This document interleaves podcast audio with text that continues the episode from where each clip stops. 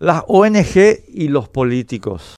Los acontecimientos de las últimas semanas permitieron ver cómo se gobierna realmente nuestro país desde al menos 20 años. Una mayoría de los políticos que nos piden votos en cada periodo electoral no tiene formación, no tiene filosofía, no tiene principio y no tiene programa. Solo tienen planes para hacer o proteger negocios desde la función pública. Quieren llegar o seguir en la función pública solo para medrar, para ninguna otra cosa. En consecuencia, no tienen empacho alguno en entregar la gestión política de sus funciones a los grupos de interés que buscan implementar agendas particulares, a cambio de que dichos grupos de interés les otorguen indulgencia plenaria, ya como patente de respetabilidad, ya como garantía de impunidad.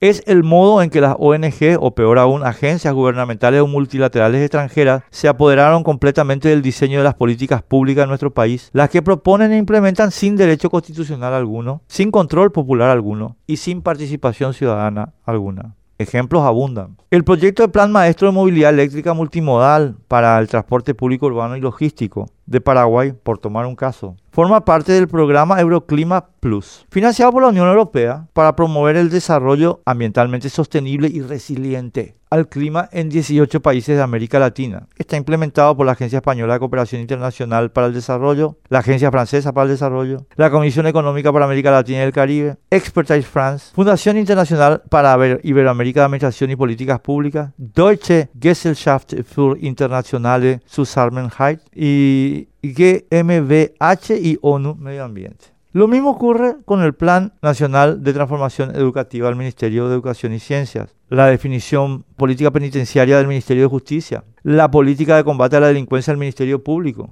y así desde el Poder Ejecutivo hasta el Poder Judicial, pasando por el Poder Legislativo, la Ley de Electromovilidad es un buen ejemplo, departamentos, municipios, ente autárquico, empresa de propiedad estatal y entidades binacionales. Esta usurpación avanza sin tregua. Ahora se quiere otorgar a las ONG el poder de legitimar nuestras elecciones o deslegitimarlas, mediante una ley de la observación electoral nacional diseñada e impulsada de las mismas ONG para obtener más poder constitucional del que ya detentan, que las colocará de facto como superpoder electoral en nuestro país. Hemos tocado fondo. Incluso potencias o intereses extranjeros se valen de estas ONG y de estas agencias para imponernos sus agendas y les dan el trato de sociedad civil falsedad y estafa que quedó en evidencia durante la visita del funcionario norteamericano Richard Nephew, donde todas las ONG invitadas reciben financiamiento y órdenes de Estados Unidos y carecen de cualquier título por el que puedan decir que representa de forma alguna a la comunidad paraguaya.